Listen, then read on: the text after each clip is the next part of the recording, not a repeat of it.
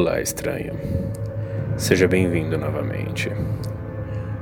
Toda grande metrópole ou cidade, com um tamanho considerável, possui um prédio ou edifício que conta-se ser assombrado.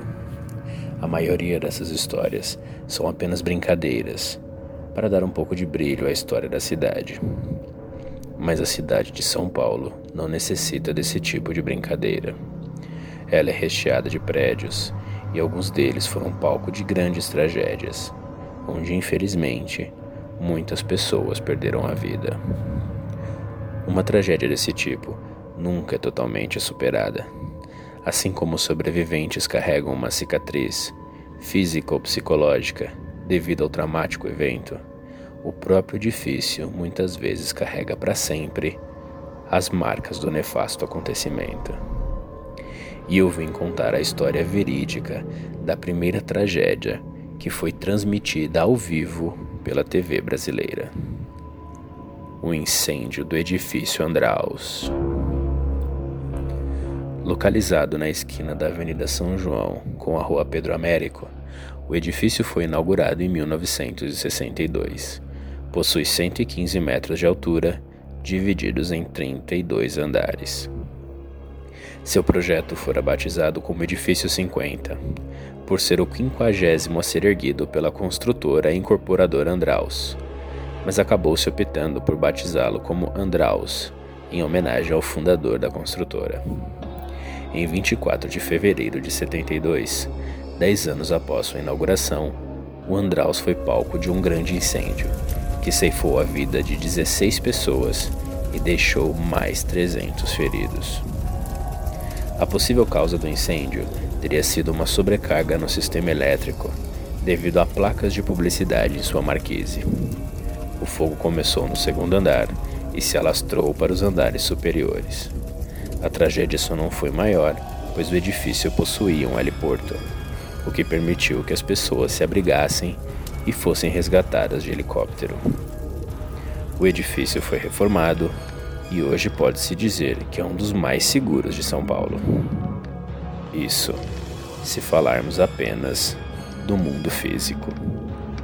Como eu disse no começo, uma tragédia como essa deixa marcas e sequelas, e elas nem sempre são materiais. Hoje o edifício abriga repartições públicas e outros escritórios, mas seus frequentadores, principalmente os vigias noturnos, dizem que, mesmo sem ninguém, o prédio nunca está verdadeiramente vazio. Sons de passos correndo pelas escadas, como se uma turba de pessoas passasse freneticamente pelos andares, são ouvidos. Armários que abrem as portas sozinhos, estalos ouvidos dentro das paredes, como se a estrutura estivesse cedendo, são bastante comuns. Outros fenômenos já foram presenciados, como objetos que mudam de lugar ou que somem e reaparecem horas e até dias depois. Mas a pior parte são os gritos.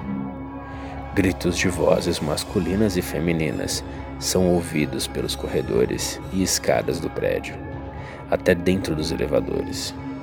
Alguns relatos contam que foram ouvidos inclusive durante o dia Palavras indistintas ou apenas lamentos são muito comuns, mas há quem jure que já ouviu pedidos de socorro e até vozes chamando por nomes específicos.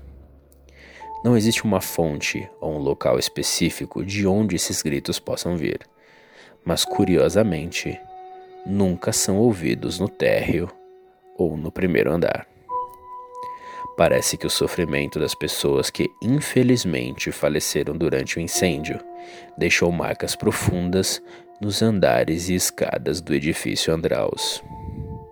Então tenha muito cuidado com qual prédio você visita, estranho. O edifício Andraus é mais um dos lugares onde não ir em São Paulo. Até a próxima. Estranho.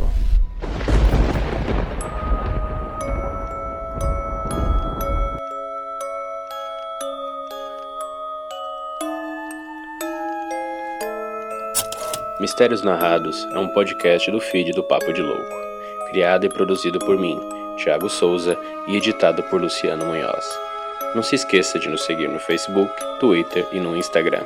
Se gosta do Mistérios Narrados e quer enviar sugestões ou tem interesse em parcerias, entre em contato pelo e-mail contato@papodelouco.com. Até a próxima. Estranho.